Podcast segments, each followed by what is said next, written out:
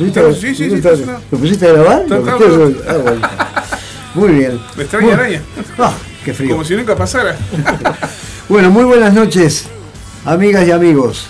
Con Gerardo en producción, Martín El Zapa Rivero en controles y coordinación Haci- general, haciendo magia. haciendo magia en los controles.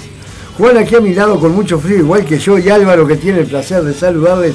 Damos comienzo a otras de nuestras noches de vinilo, aquí, en radioelaguantadero.com.uy, desde el barrio de La Teja para Uruguay y el mundo. El saludo de siempre a la barra de la resistencia, también a todos quienes nos sintonizan, tanto dentro como fuera del paisito. Y también, como siempre, el saludo a la gente de la red enfoques de radios comunitarias de la Patagonia, allá en el sur del sur de la República Argentina, al amigo Sergio en Radio Bariloche, y creo que unánimemente todos los que estamos acá y todo el país, saludamos a los pibes celestes que ayer se consagraron campeones del mundo por primera vez, este, dando una muestra de fútbol impresionante frente a los italianos y bueno, este, ganándoles en todos los sectores del campo, así que vaya nuestro A los saludo. jugadores y al juez también, ¿no? Sí, sí, por favor, el juez, ni hablar. A, a los jueces, por no hay un juez solo y es peor que antes hay que comprar a muchos. Bueno, hoy tenemos un, programa en el que vamos a seguir con el ciclo de, de la música de la resistencia. Este, y Juan tiene algo Sí, relacionado. buenas, buenas ¿no? noches. Hoy vamos, trajimos un libro, bueno, que hace años que lo tenemos, se llama 15 días que estremecieron al Uruguay. Es una coordinación de varios autores hecha por Álvaro Rico, entre, que- entre los cuales figura también Carlos de Masi, Rosario Radakovich, Isabel Yebor y Vanessa Sanguinetti. Bueno, para mí algunos artículos de, de Masi, por ejemplo, que fue profesor mío del liceo, a quien estimo y admiro. Este, siempre, vale, vale- sí, sí, vale, ya nomás vale la pena. Bueno, lo vamos a hacer un par de programas. Este lo vamos a dedicar a, a testimonios y algún tipo de documentos sobre lo que fue el golpe de Estado y lo que fue la huelga general, sucesos que fueron eh, concadenados, ¿no? Primero el golpe y después la huelga general la resistencia al, al golpe. Sí, ya del 63, del Congreso del Pueblo, Estaba la CNT, como se fun- se fundó, ya se hablaba de golpes de Estado ahí, eh, casi Sí, 10 porque hubieron años antes. amagues, ¿no? Sí, De- de- casi 10 años. Sí, sí, lo, Este, de los aguerrondos, de sí, los subía, de, subía, sí. El otro día le mandaron saludos a subía ahí. Este, una persona este, le dijo, Conocido. le dijo Uno que volvió- hijo de golpista y asesino y sobrino de golpista y asesino. Y ladrón. Y ladrón. Eh, bueno, Muy así bien. que bueno, vamos a, vamos a hacer eso. Y después haremos otro programa este, con un eje más literario eh, sobre una figura de la generación de 45 que tiene que ver con el golpe de Estado fundamentalmente. Muy bueno, muy ¿Ah? bien. Nosotros vamos a, a empezar con la parte musical y vamos a, a tener acá, en el, sonando en, el- en el- en la bandeja, al gran Tabaré Echeverry, nacido el 28 de octubre de 1945, nacido en Tacuarembó, fallecido el 21 de abril de 1978 en Montevideo, uno de los cantantes junto a Brillete, Citarrosa y Numa Morales, Numa Moraes comprometidos con su tiempo. Detenido varias veces durante la dictadura, falleció tempranamente de cáncer cuando tenía 32 años. Lo vamos a escuchar con un tema emblemático de, de esos años. Repito, esto es música de resistencia, pero antes del golpe de Estado. Este, y lo vamos a escuchar con un tema, es un poquito largo, pero donde eh, Tabaré Echeverry, que, que no se callaba ante nada, se, se despacha con un montón de, de, de lo que tiene él en la mente, de cómo hay que manejarse este, y de la gente que a veces traiciona a otra gente. Este, lo vamos a escuchar con el tema Cusco Rabón. Es un poquito largo, pero escúchenlo. Escuchen la letra, presten atención.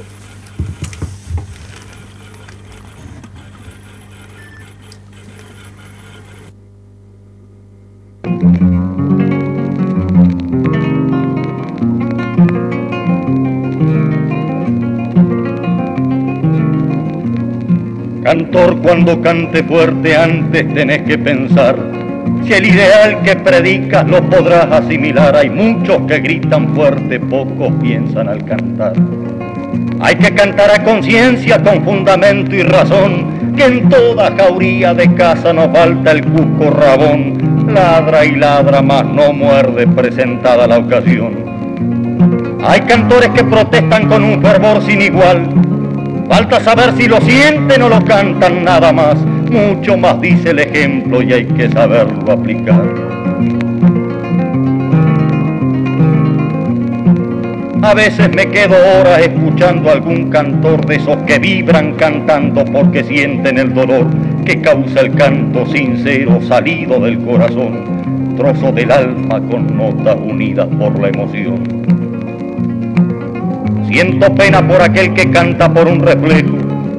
Es como el sauce llorón que se mira en el espejo del río que corre lento viendo al sauce como llora serán sus notas sonoras muy lindas, pero sin alma. Muy poco vivirá el sauce si lo alejaran del alma.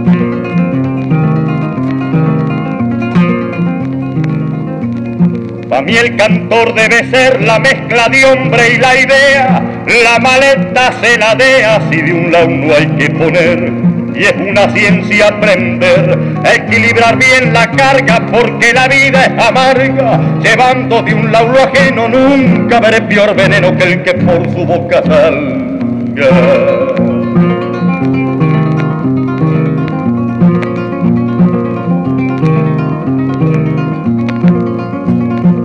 Cuando se largue a cantar, hágalo con fundamento, grite si es que está sufriendo, no cante por alardear.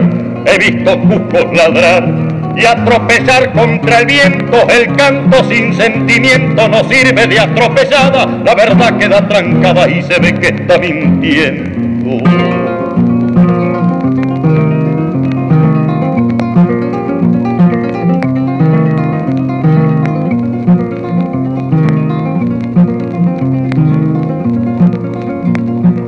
Que habrá visto bichera en los animales. Ese es el peor de los males y para curarlo no es listo. El gusano no es de instinto, tiene misión destructora. Ataca en lugar y hora que nadie se lo imagina. Cuántas cosas se terminan si él entra en la pensadora.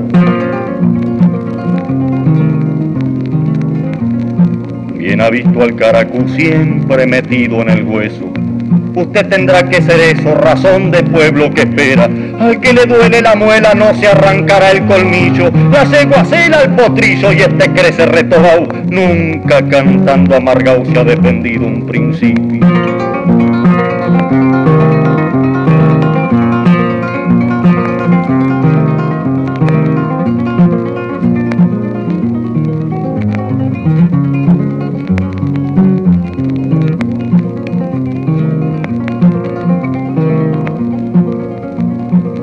Más que pasen los años no olvide cómo empezó.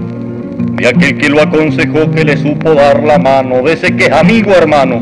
Cuando flojo se sintió y acorralado lo vio, él se llegó hasta su rancho y le abrió un camino ancho por el cual usted escapó.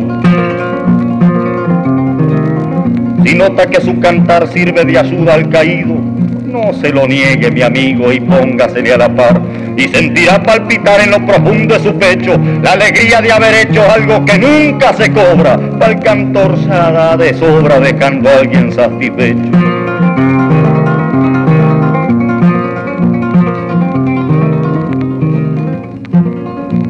Amigos tendrá montones por intereses creados, échelo siempre a un costado buscando buenas razones, igual que a los chicharrones escurra muy bien la grasa y si un pedazo se pasa, sáquelo en la espumadera. La amistad es cosa sincera si de aceptarla se trata.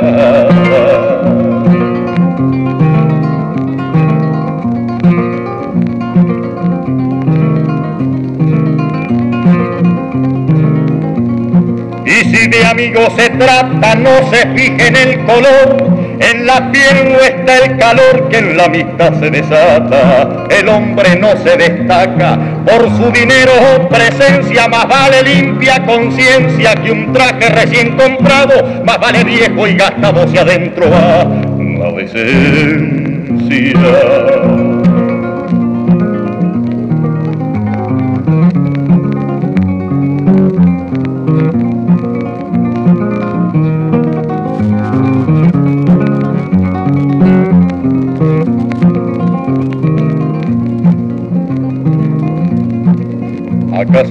Nunca ha visto al cuervo recién nacido?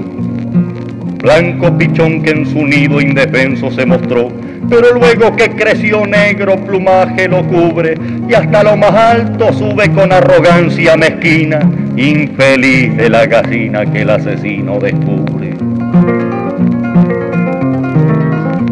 No soporte ni se aguante si escucha cantar soncera. Ataque a la madriguera, no espere ponerse guante, no se ponga muy galante, más bien sea sentador, no se haga notar mejor, porque alardear no es honesto, más ponga de manifiesto quién es que tiene razón.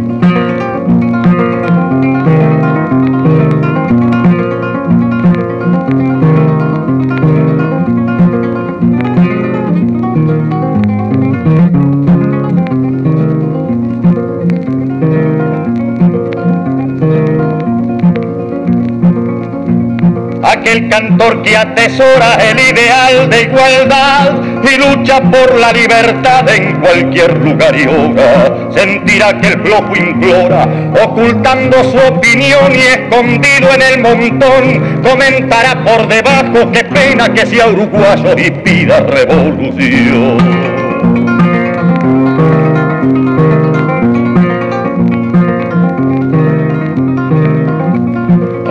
Soy, sí señor, consciente en mi rebeldía y estoy esperando el día que se transforme el cantor, el peón, el agricultor, el cañero y el matrero y juntos buscar lo nuestro por derecho y por sudor y hacer un mundo mejor estudiante y maestro.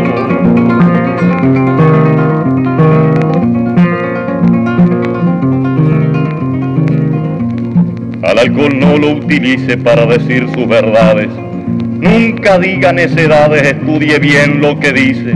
La discusión no la inicie, más bien prefiera cuerpearla. Si está en y va a dejarla que sea en forma decorosa. Y si es culera la cosa, aguante hasta terminarla.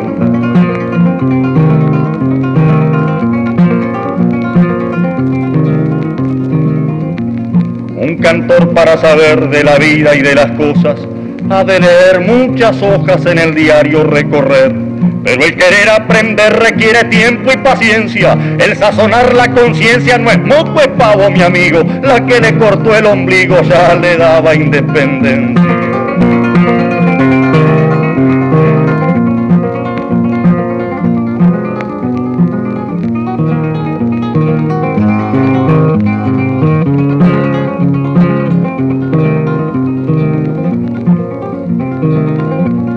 Empuje a nadie a la lucha si con él no va a luchar. Es fácil aconsejar y que el otro sea el que sufra. Suelo acuencia será mucha y qué triste cobardía es augurarles el día de liberación cercana si él aguanta la picana cosa que usted no podría.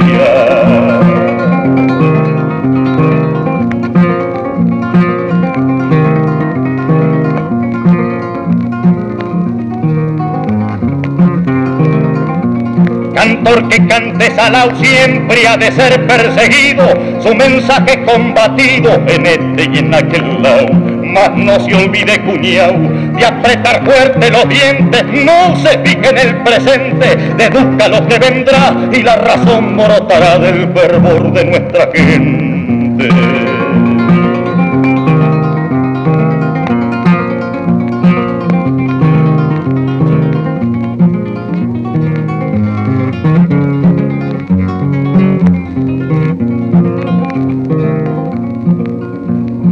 Alguno ofendía en mi canto con buena intención que me hable, va a ver que mi pecho se abre para entender sus razones. Su ofensa no la pregone, más que viene esa gaceta porque el hombre que es trompeta es más peor que la babosa y es muy culera la cosa reculándola en chancleta.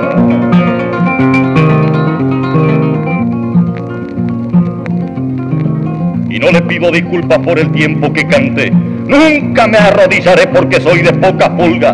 Si me equivoco es mi culpa, nadie dio opinión. Porque no soy Cusco Rabón, para tropezar contra el viento. Yo canto porque lo siento, por algo nací cantor. Alguno estará pensando que hablo solo por hablar.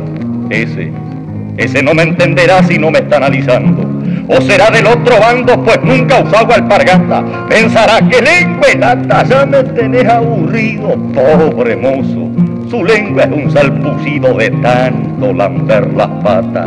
Con eso nunca se hablan de nene fuerte, compañeros no son hombres, son carneros ni corren su pena sangre. Están pa'l que pague y mande, aunque sea matar su hermano, son los que niegan la mano al caído que precisa de guampa, siempre aterrizan y los comen los gusanos.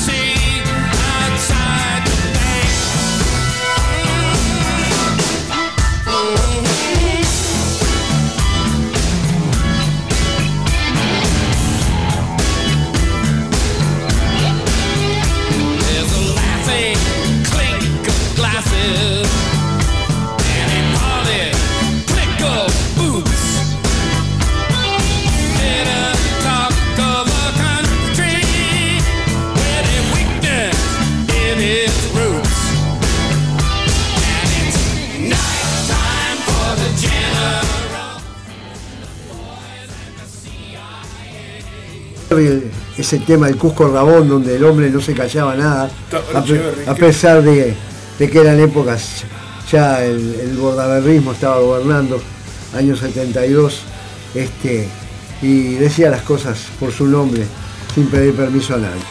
Bueno, seguimos, seguimos con la música de la resistencia, y como hicimos el otro día, y como siempre yo les digo, los grupos de rock de esos años también cantaban en castellano y decían lo que, lo que querían decir o lo que podían decir con letras que insinuaran por lo menos sus, pensamientos. Lo vamos a escuchar el grupo Génesis desde su LP del año 1972, el grupo nacido en la zona de Peñarol y la banda que, eh, que tuvo muchos años tocando en lo que se llamaba la cueva de, del Cesopea, ahí en, la esquina de Avenida Sayago y Edison. Un grupo, conociste, ¿no? Sí, Sí, tuve la suerte de, verlo, de verlo muchísimas veces. Este, tenía una muchacha muy amiga mía en esa época que, era, estaba enamorada del baterista de Yamandú Pérez y donde tocaba Génesis tenía que arrancar yo para acompañándola. Estaba como loca. Bueno, el grupo Génesis integrado, integrado por Eduardo El Patrón en primera voz, Rubén Laborde en guitarra rítmica y canto, el, que recién les nombraba Yamandú Pérez en batería y percusión, Yamandú Pérez que tuvo una extensa carrera como, como baterista, tocando inclusive en grupos de, Argentina y, siendo baterista de sesiones de grabación también. Carlos Cano Sousa en bajo eléctrico y Jorge Silva en guitarra eh, eh, eh, y canto. Jorge Silva que llegó a ser en esos años, principios de los años 70, junto con Daniel Bertolone de, Díaz de Blues, los, los, de los mejores guitarristas en Uruguay. Lo vamos a escuchar desde, con el tema Mañana ya no estarán este, de, de este único LP, la ópera prima de, del grupo Génesis. La música de la resistencia.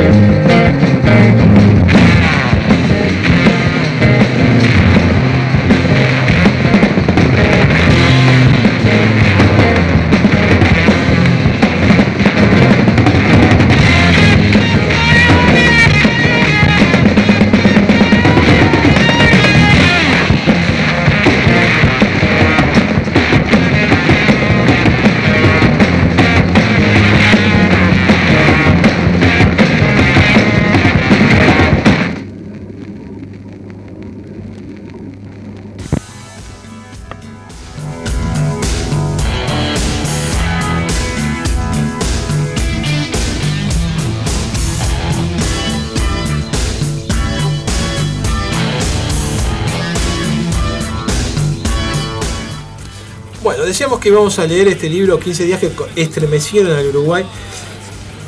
Y vamos a empezar leyendo lo que es una descripción de lo que, lo que hizo la dictadura desde su comienzo hasta el final con la clase trabajadora, con sus organizaciones, con, con los derechos de los trabajadores. Su principal eh, objetivo eh, de la dictadura fue transmitir, traspasar riqueza del sector del trabajo al sector del capital. Para ello era necesario tomar algunas medidas. Este, y, y acá cuenta algunas de ellas. Formalmente la literatura, la dictadura legaliza los despidos masivos a través de la aprobación del decreto número 518, llamado de actividad laboral, que autoriza a los jerarcas de la administración central y descentralizada, gobiernos departamentales y todo otro organismo estatal a destituir por omisión sin sumario ni notificación previa a los funcionarios que realicen huelgas, paros u otras formas de trabajo irregular. Mientras las empresas privadas, las huelgas, paros y toda otra forma de trabajo irregular constituirá notoria mala conducta y su despido no generará derecho a indemnización alguna. A través de este decreto se extienden los despidos indiscriminados a funcionarios de servicios descentralizados y organismos paraestatales. La CNT de aquella época denuncia despidos, sumarios y sanciones de distintos tipos en la aplicación de este decreto del 4 de julio, o sea, apenas 5 o 6 días posteriores al golpe. Así como el envío masivo de obreros al seguro de paro, suspensiones, reducciones de turnos y horarios y personal, cesantías y pases a disponibilidad. Datos actualizados de la Central Obrera documentan cerca de 1.400, ¿eh? 1.400 despidos de trabajadores y más de 1.600 sanciones aplicadas durante la huelga general y en los días inmediatamente posteriores a su levantamiento. La nómina abarca alrededor de 100 empresas privadas de distintas ramas de la producción. Bueno, verán que eso apenas un esbozo de las tantas cosas que pasaron por la dictadura, que los este, que la dictadura fue eh, cívico-militar es otra de las cosas que uno debe tener presente siempre. No fue un, solo, un golpe solo de militares. De 19 intendentes que tenía el país en la época, 19 solamente uno renunció. Cuando- Los otros fueron eh, permanecieron en sus cargos. Cuando forman el Consejo de Estado, Exactamente. civiles, Vamos gente- a leer otra otra parte señor de gente- de- señor de Micheli, exactamente. Vamos a leerlo ahora posteriormente. que fue hombre de consulta de- del dictador Bordaberry. Toda gente amiga, toda Sí. gente linda, Toda toda, gente. gente de sí señor, de buenos días y buenas tardes, pero que siempre cayeron ya reincidentes. Por eso no hay que olvidarse de los apellidos nunca, de las personas. Bueno, adelante con la música, Álvaro. Vamos arriba. Bueno, muy bien. Ya en otras intervenciones Juan nos seguirá ilustrando con, con, lo- con los acontecimientos del, del- tanto del golpe de Estado como de, de la huelga general que, que duró unos cuantos días, 15 días casi. 15 duró. días, 15 días que estremecieron en Uruguay. 15 Y realmente estremecieron. Bueno, muy bien. Bueno, nosotros ahora nos vamos a- para Estados Unidos, nos tomamos un jet y nos vamos a ubicar en, en, la- en Boston, Massachusetts, lugar donde nació el señor James Taylor, uno de los trovadores que vamos a escuchar ahora, cantautor y guitarrista estadounidense, ganador de cinco premios Grammy. Nos vamos a escuchar con un- uno de sus temas más bonitos, eh, Carolina en mi mente, que mm, el estado de Carolina del Norte lo, lo, tomó para sí y lo, lo- ¿Cuál es la palabra justa? Lo adopta. No, lo designó el, el himno este, de- de- del Estado. Qué. El tema Carolina en mi mente, Sí, el claro. señor James Taylor, cuando ya cambiamos la música y ahora nos vamos a los trovadores. Muy bien.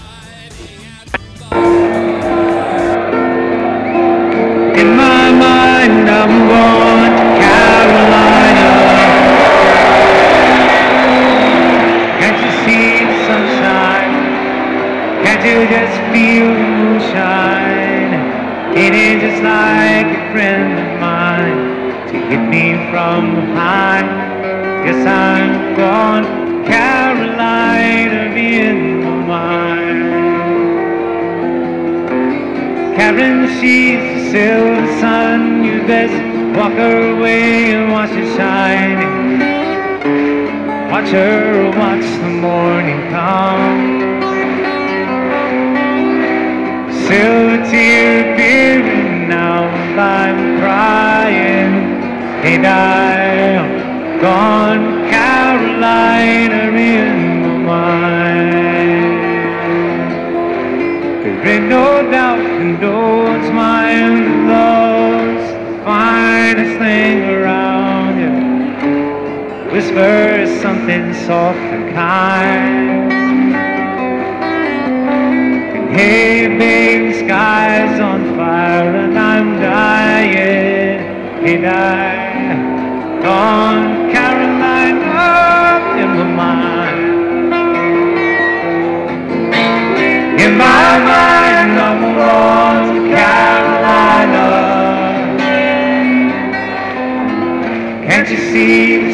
sunshine? I mean, can't you just feel the moonshine? It is just like a friend of mine to keep me from behind. Yes, I'm going to Carolina in my mind. Dark and silent, late last night. I think we might have heard the highway calling. Geese in flight and dogs at bite. Signs that might be omens say I'm going, I'm going, I'm gone to Carolina in my mind. It's with the Holy Ghost of others standing around me. Yeah. And still I'm on dark side of the moon. And it looks like it goes on like this forever now. You must forgive me if I'm up and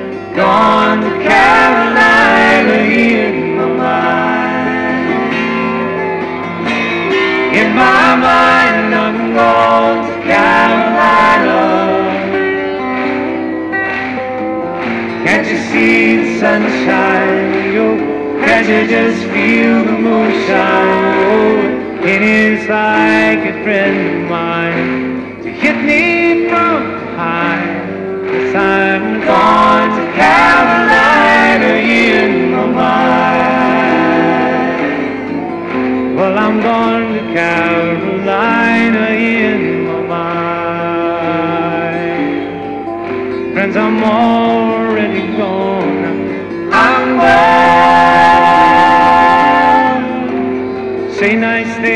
about me. Cause I'm gone. Solid gone. You'll have to carry on without me. I'm gone. I'm gone. I'm gone to Carolina in my mind.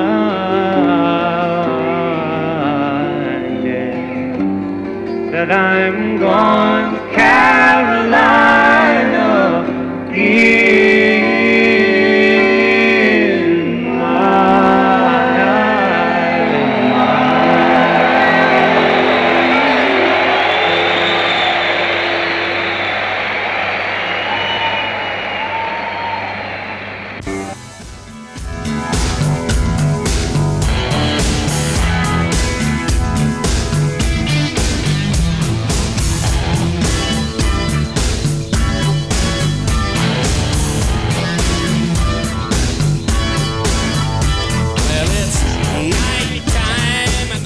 Estamos en el aguantadero, con Martín en los controles, lo dicho. con Juan en sus lecturas y Álvaro quien les habla con, con los discos. Bueno, estábamos por el norte, por Estados Unidos, con ese gran trovador que es James Taylor y nos venimos, cambiamos nuevamente, venimos para el Río de la Plata, nos tomamos nuevamente un jet. Vamos a cruzar, pero no en Buquebus, porque Buquebus no sale. Vamos, vamos a cruzar en Colonia Express para Buenos Aires y vamos a convocar eh, a otro gran trovador del, Río de la Plata y del mundo, el señor Raúl Alberto Antonio Gieco, nuestro querido y respetado León Gieco, nacido en Cañada Rosquín el 20 de noviembre de 1951, ese, ese gran cantautor, eh, autor de, de infinidad de éxitos, con letras muy comprometidas, este, y un músico también que ha recorrido todo el mundo, que ha compartido escenarios con, con músicos de la talla de Silvio Rodríguez, Pablo Milanés, Mercedes Sosa, Fito Páez, Charlie García, entre otros muchos, Peter Seger, Joel Manuel Serrat y un montón más. Estaríamos La Urbana Carrero también, Sí, ¿eh? Urbana Lo Carrero. vimos juntos. Exacto. Bueno, lo vamos a escuchar desde su, su LP 7 años, publicado en el, en el año 1980, plena dictadura argentina, que incluye grabaciones entre los años 1972 y 1979. Uno de sus temas más que clásicos. La colina de la vida suena León Gieco en Noche de Vinil.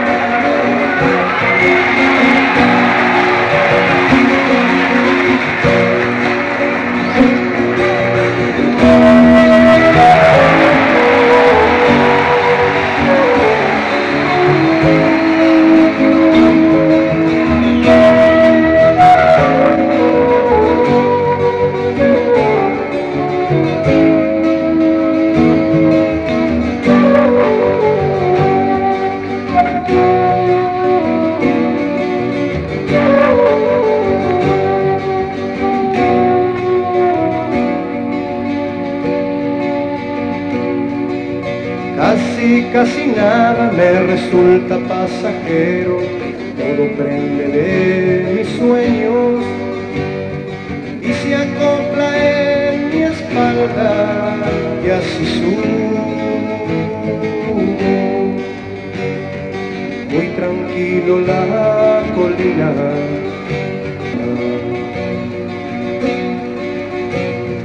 Nunca me creo en la cima o en la gloria, eso es un gran fantasma, creado por generaciones pasadas, atascado en el camino de la vida.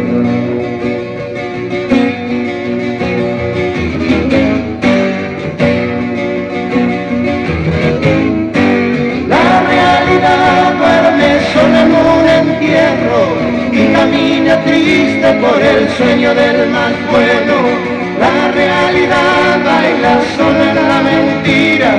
y en un bolsillo tiene amor y alegría, un Dios de fantasías, la guerra y la poesía.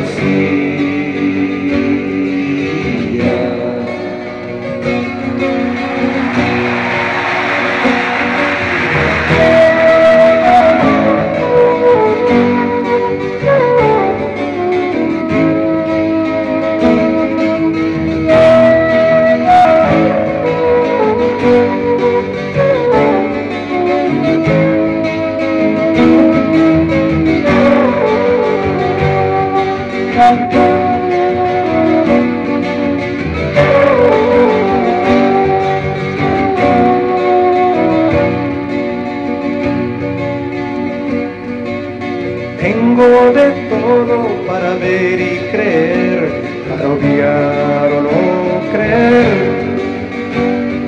Y muchas veces me encuentro solitario, llorando en el umbral de la vida. Busco hacer pie en el mundo al revés, busco algún buen amigo que no me atrape algún día, teniendo hallar la muerta la vida.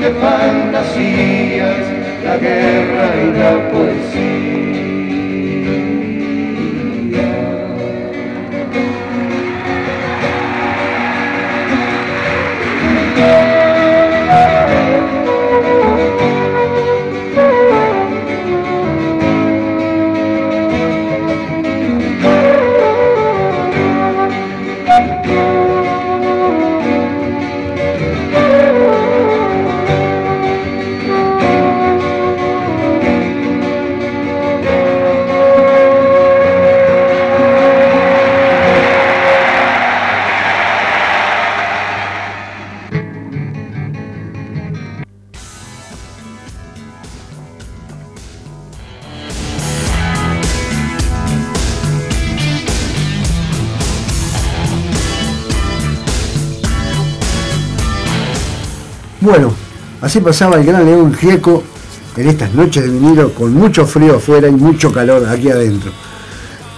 Y les queríamos hacer una, acotación. El próximo 5 de julio toca en la sala Camacuá el gran Claudio Gavis. Muchos dirán quién es. Claudio Gavis fue el guitarrista de Manal, ese trío de los inicios del rock en la República Argentina junto a Javier Martínez en batería y Alejandro Medina, aparte reconocido como uno de los mejores intérpretes de guitarras de, la hermana República. Así que si se lo quieren agendar y quieren arrimarse ahí, Sala Camacua, Claudio Gavis, el 5 de julio. Sigue Juan. Bueno, decíamos que vamos a ver algún testimonio de, de, lo que fue la parte política, el golpe, cómo se gesta, los apoyos políticos que busca Bordaberry eh, cuenta en esta parte del libro, Bordaberry busca apoyos en forma reservada. En la previa del golpe por orden de Bordaberry, el secretario de Presidencia muestra los decretos a, adoptar en las próximas horas al doctor Alberto de Micheli. Según el testimonio de Álvaro Pacheco Seré, que fuera secretario de Presidencia en aquella época, hombre muy cercano que redactó la Constitución del 66 junto a Jorge Valle, Sanguinetti, hombre muy cercano, la, forma naranja, toda esa gente que, hace gárgaras de democracia, eran grupitos. Unos dieron el golpe, otros siguieron apoyando la democracia, pero después terminaron apoyando la Según el testimonio de Álvaro Pacheco Seré, el ex ministro de Gabriel Terra, o sea, Alberto de Micheli, o sea, ministro de otro dictador, del dictador anterior del Partido Colorado, del otro dictador del Partido Colorado de otro golpista. que tuviera el apoyo de Luis Alberto Herrera para dar el golpe del 33. Decíamos que, eh, según este Pacheco Seré, de Micheli apoya la medida. Inmediatamente contestó que sí, que estaba de acuerdo. Incluso me dijo que era necesario tomar esa decisión antes que lo adoptase un capitán, o sea, dar el golpe a un civil antes que lo dé un militar, lo cual demuestra que era un golpe cívico-militar en todas sus facetas. Con absoluta discreción, el presidente Juan María Bordaberry busca saber la opinión de Jorge Pacheco Areco, un funcionario de Casa de Gobierno, viaja a Buenos Aires para comunicarse telefónicamente con el expresidente y embajador en España. O sea, desconfiaba hasta de los propios militares. Por eso lo manda a hacer el trabajo este sucio, hablando de otro lado por vía teléfono que estaba interveniendo. Pacheco solicita un par de horas para pensar. O sea, se tomó tiempo para pensar si estaba bien dar un golpe de Estado o no. Es, es algo fantástico. Sí, sí, que fantástico. Después del golpe él sigue siendo embajador. Claro, sí, sí, no, pero eh, a mí me dio mucha gracia. Era la España de Franco. Sí, sí, me da mucha gracia pensar Sí, que sí. se tomó un par de horas para pensarlo. Este, bueno, finalmente Dentro de lo responde. patético, la gracia. Mira, mira la respuesta. Sí, sí, o sea, uno se ríe ahora, está, en ese momento era algo crítico, pero, pero en un sentido gracioso, pues el tipo no, no reacciona. Es como, no sé, es como si un 9 en el área piensa dónde va. No, el 9 patea, mete el gol. O sea, e- inmediatamente tenía que haber dicho que no. Era el tipo que, que estaban a favor de la libertad y la constitución y bla, bla, bla, bla. Finalmente, responde que no le correspondía juzgar a la distancia la decisión del presidente de la República, comprometido al máximo, ¿no? Aunque, no le, aunque le pareció exagerado que se justificara la medida del golpe en la negativa del Parlamento al desafuero de Erro. O sea, si la cosa era un poquito más importante, se podía dar el golpe sin problema. Puede Erro solo casi que no valía la pena. O sea, Erro eh, decía, porque decía el desafuero de Erro y alguna cosita más, como a ponerle, qué sé yo, se llovía el techo de la casa de gobierno, algún tipo de, de cosas más para que pensara, algo ta- algo para que importante. ya lo apoyara como lo apoyó y como apoyó la constitución el- la constitución que quisieron sacar los milicos, etcétera, etcétera, etcétera, ¿no? Como el diario El Día apoyó también esa constitución, como el diario El País. País. Así que es simplemente una, una postilla de, de- de una parte de este libro que es enorme, es imposible leerlo todo. Pero bueno, buscamos cuatro o cinco cosas y reservamos algo para el final. Pequeñas muestras. Pero lo que fue esa época, lo que era la, la virtud política de algunos apellidos, de algunas personas, la poca vocación democrática o nula del señor Jorge Pacheco Areco, que se toma dos horas para pensarlo, parece, parece joda. ¿no? Él, Pacheco, muchas veces estuvo a punto de dar el golpe y, nu- Y nunca se animó. No se animó no, o no lo dejaron. Eh, yo creo que no se animó. No se animó porque quería ser, él, que- él pensó que podía ser reelegido, o bueno, o volver después, ¿no? Bueno, pues se juntaron las firmas para la reelección. No salió. No salió, bueno, pero es Pero imposible que saliera. Era Pues- más político era imposible. se juntó. Se juntó, lo logró juntar. El, único, la única persona que podría en este país haberse reelegido con una reforma constitucional fue Tabaré Vázquez, no hubo otro. Sí, sí. Tabaré Vázquez hubiera logrado reelegirse como hubiera, podido Pero- reformar la constitución Claro. reelegirse. Muy bien, no lo hizo porque el Frente No lo hizo porque no nunca, hacer. nunca No, fue no lo quiso partidario. hacer tampoco él. Claro, nunca fue partidario de eso. Bueno, muy bien. Ahora Juan más adelante va a tener algún otro tipo de intervención sobre, sobre el tema de la huelga general. Y nosotros, que estábamos en el Río de la Plata, nos vamos nuevamente para el norte, esta vez para Inglaterra, y vamos a convocar a, a Black Sabbath, que es el grupo for- formado en el año 1968, integrado por el gran Ozzy Osbourne en vocales, Tommy Lomi en guitarra, Bill Ward en batería y Grass Butter en bajo. Desde su álbum Sabbath, Bloody Sabbath, lo vamos a escuchar con el tema Sabbath, Bloody Sabbath. Suena en Noche de Vinilo, el rock bien metálico de Black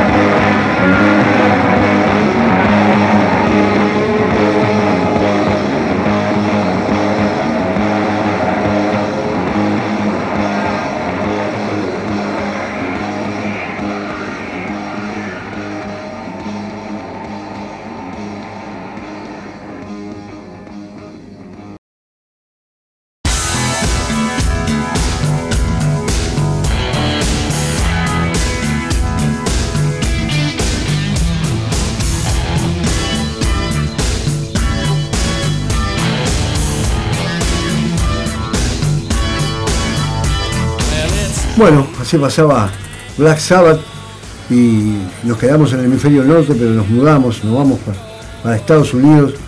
En realidad nos vamos para la ciudad de San Francisco y con toda su, su psicodelia este, invitamos al grupo Grateful Dead, ese grupo fundado por Shirley García en guitarra y voz, Kate Ranch en teclados, Phil Leche en bajo, Bob Whale en guitarra y Bill Kressman en percusión. Lo vamos a escuchar desde su séptimo álbum de estudio, From the Mars Hotel, desde el Hotel de Marte, editado el 27 de junio de 1974, un disco que ocupa el lugar, el lugar 16 entre los mejores discos, entre los mejores 100 ris- discos de rock de todos los tiempos, según la revista Rolling Stone. Lo vamos a escuchar haciendo Barco de Tontos, suenan los muertos vivos, como le decían la gente de, de Grateful Dead, este, muy, muy influenciados por todo el movimiento hippie, este, pero que después de que ese movimiento fue, fue feneciendo, igual siguieron actuando durante años hasta que la repentina muerte de, de Jerry García, todavía joven, este, obligó a, la banda a disolverse. Pero los vamos a escuchar, están acá con nosotros, ya preguntaron los instrumentos, suena en Noche de vinilo Grateful Dead.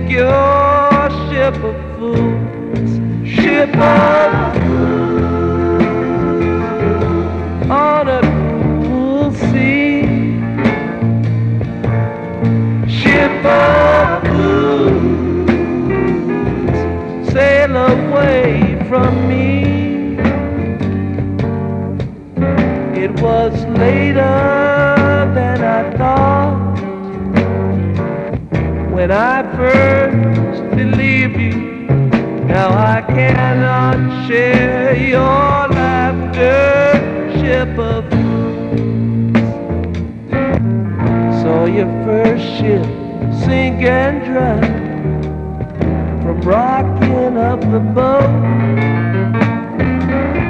and all that could not sink or swim was just left there to float. I won't leave you drifting down, but whoa,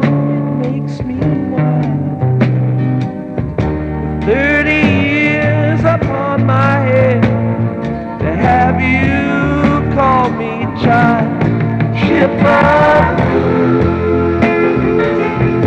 on a cool sea. Ship fools, sail away from me. It was later than I thought when I first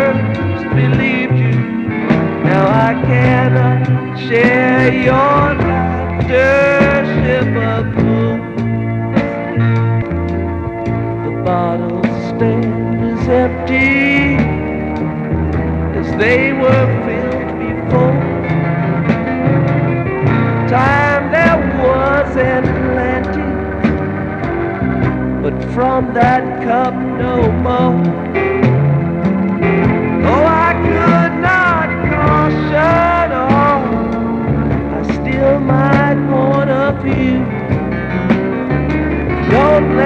you can to raise no flag atop no ship of fools.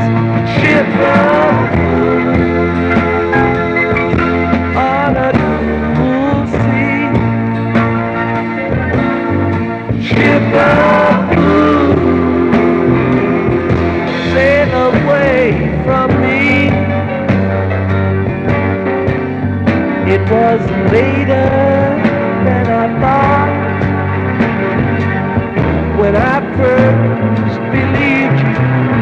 Now I can't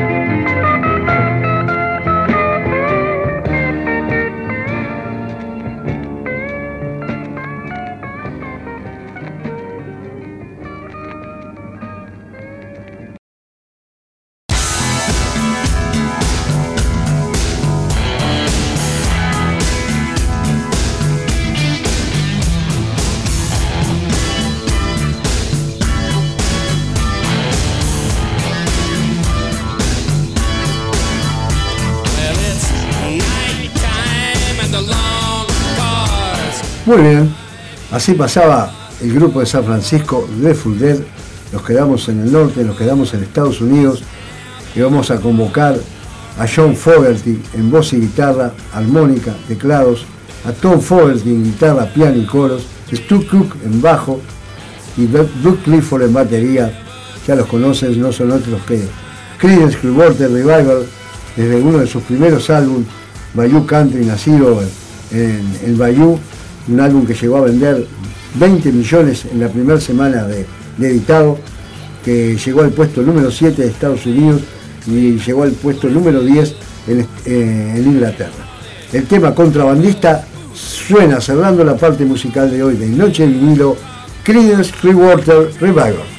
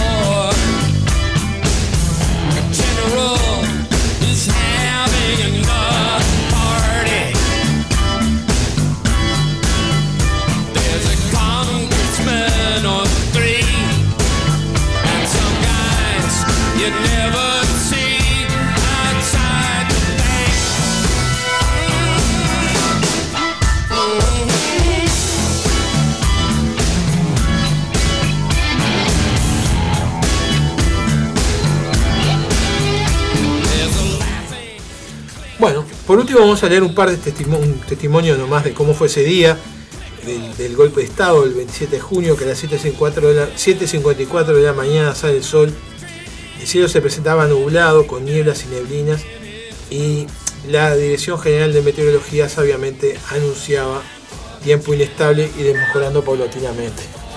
Que era el único que marchaba bien en Uruguay en esa época. Bueno, y a continuación me dieron un testimonio, en realidad me toca muy de cerca, pues, de un- ese testimonio que, acá hay en el libro de un compañero mío de, la fábrica de envases, de la compañía de envases, que estábamos juntos, tuvimos muchos años juntos en el sindicato, él era mayor que yo hoy y vivió la huelga general, y presta un testimonio para, lo que fue eh, durante el golpe de Estado, la, actividad en esa fábrica y bueno, y, lo- cómo, cómo se desarrolló la huelga en ese sector. Es, un testimonio pequeño del año 2003.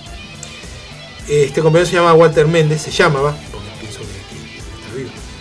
Dice así, cuando empieza la huelga yo tengo una anécdota, eh, anécdota perdón, bastante grande porque es el día de mi cumpleaños. Entonces no me puedo olvidar nunca.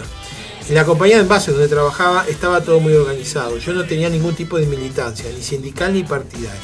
Yo compañía de envases era un hombrero como todos.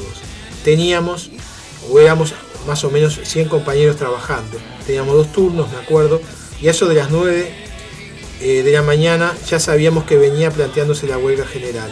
El comité de base de la fábrica de la compañía de envases ya había tenido, aparte de compañeros que eran titulares del comité, otros nombrados ya suplentes por si pasaba cualquier cosa y, este, estos compañeros eran apresados o llevados presos para que no se debilitara la organización y se pudieran llevar adelante las medidas.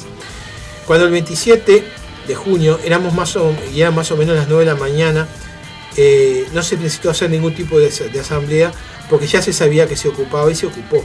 Se ocupó no solamente la, la, planta de la fábrica, y es verdad, porque en esa época, ya incluso nosotros en época que tuvimos ocupación, la, práctica era ocupar la fábrica pero no las oficinas. Sin embargo, ese día sí se ocuparon eh, toda la fábrica, eh, o sea, la planta de la planta y la administración. En esa época eran unos cuantos que trabajaban ahí, eran 24 personas. Y bueno, se desalojó todo y, quedó toda fábrica ocupada.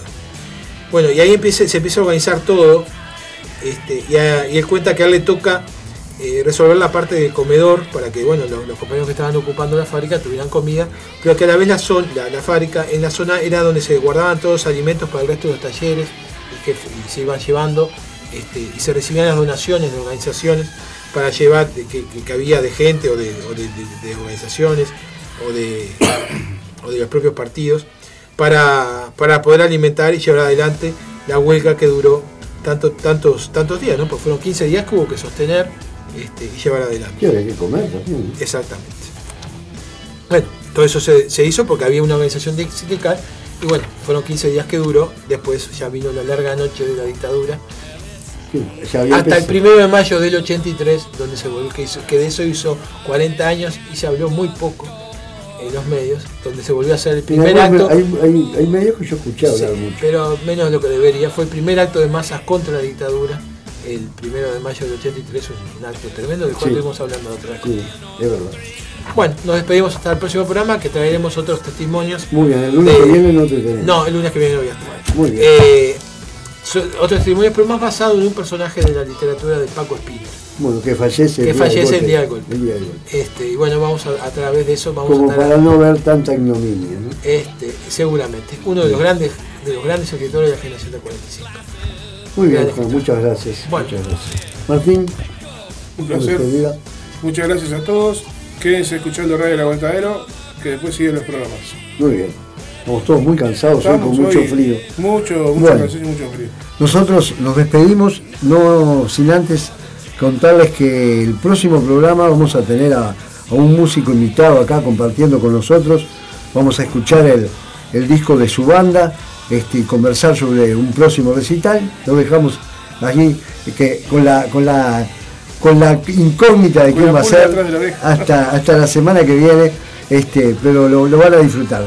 Bueno, le mandamos todo eh, un saludo a toda la gente que, que nos escucha, muchas gracias por estar ahí, este, a la gente de la red enfoques de, la Patagonia, ya el amigo Sergio Radio Bariloche, gracias siempre por retransmitirnos, a la banda de la resistencia y hoy más que nunca la lucha continúa. Nos escuchamos el próximo lunes.